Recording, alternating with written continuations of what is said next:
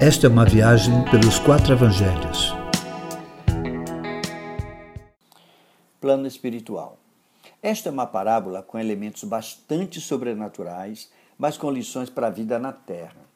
Fala de dois homens, um rico e outro pobre. Ambos morrem.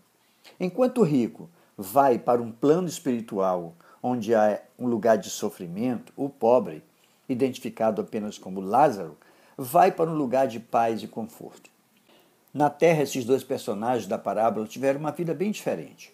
O rico não tem nome e representa não uma classe dominante, mas os que receberam coisas boas, gente com uma filosofia de vida de satisfação com o que tem, sem se importar com quem não tem. Lázaro representa os que receberam coisas mais, mas se constituía como agente de troca, estava presente para lembrar o rico de repartir. O rico, porém, era ávido em possuir, sem se importar com os que mendigavam em sua porta. Lázaro, no entanto, era ávido por ajuda. Um recebeu coisas boas, o outro, coisas mais. Coisas boas não são somente riquezas, mas respeito, dons, inteligência, honra, honra, talento. Coisas más pode ser também carência, desorganização emocional, enfermidade, famílias destruídas, ambientes de convivência ruim. Essa parábola, ela não pode ser tomada literalmente, é bom que a gente preste atenção nisso, para que não tiremos conclusões precipitadas do tipo: os ricos vão para o inferno e os pobres para o céu. Mas nós podemos tirar outras conclusões importantes para, para a vida na terra. Vamos ver ricos e pobres morrem. Salomão fala que o que acontece ao tolo acontece também ao sábio. Nossa vida, queridos, é, é finita. Um dia estaremos todos em um plano espiritual experimentando coisas espirituais e definitivas, sejam boas, sejam más. A vida tem seus desequilíbrios necessários. Nós precisamos desse desequilíbrio. O rico e o pobre, o maior, o menor. O desequilíbrio do sistema é necessário para que exerçamos a justiça de Deus. É necessário para podermos mostrar o amor de Deus, para mostrar às pessoas que Deus é real. Por isso que Jesus falou: os pobres sempre estarão convosco. A vida, queridos, sempre coloca diante de nós aqueles que vão precisar da nossa ajuda, aqueles que com suas necessidades vão contribuir para que nós sejamos gente melhor.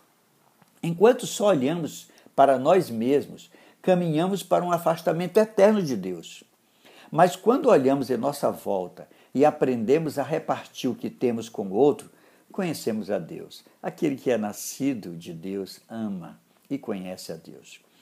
Pessoas terão destinos espirituais diferentes. Isso é muito sério aprendemos que o que determina a nossa vida com Deus não são as coisas que recebemos, sejam boas, sejam más, riqueza ou, ou pobreza, mas sim como as usamos ou enfrentamos cada circunstância da vida ou o que fazemos com elas. O tempo de ajudar é hoje e receber ajuda também é hoje.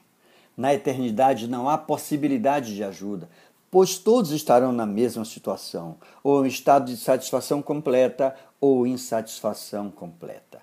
O rico, ele estava tão atormentado que ele pedia que fosse tocado na sua língua para aliviar este sofrimento, ou mesmo que alguém fosse até a terra avisar os seus familiares para não virem para aquele lugar. Não havia mais tempo, porque o tempo de constatar a realidade de Deus é hoje. Constatar a realidade de Deus fora deste plano é fora de tempo, pois não haverá mais o que fazer quando já estivermos no outro plano espiritual. O único instrumento que temos aqui é a palavra de Deus. É ouvir o que Jesus deixou para cada um de nós, porque Jesus é a palavra de Deus viva. E esta palavra está disponível para cada um, qualquer um, aqui e agora. A vida que vivemos neste plano natural definirá como nós viveremos no plano espiritual amanhã. É desse jeito.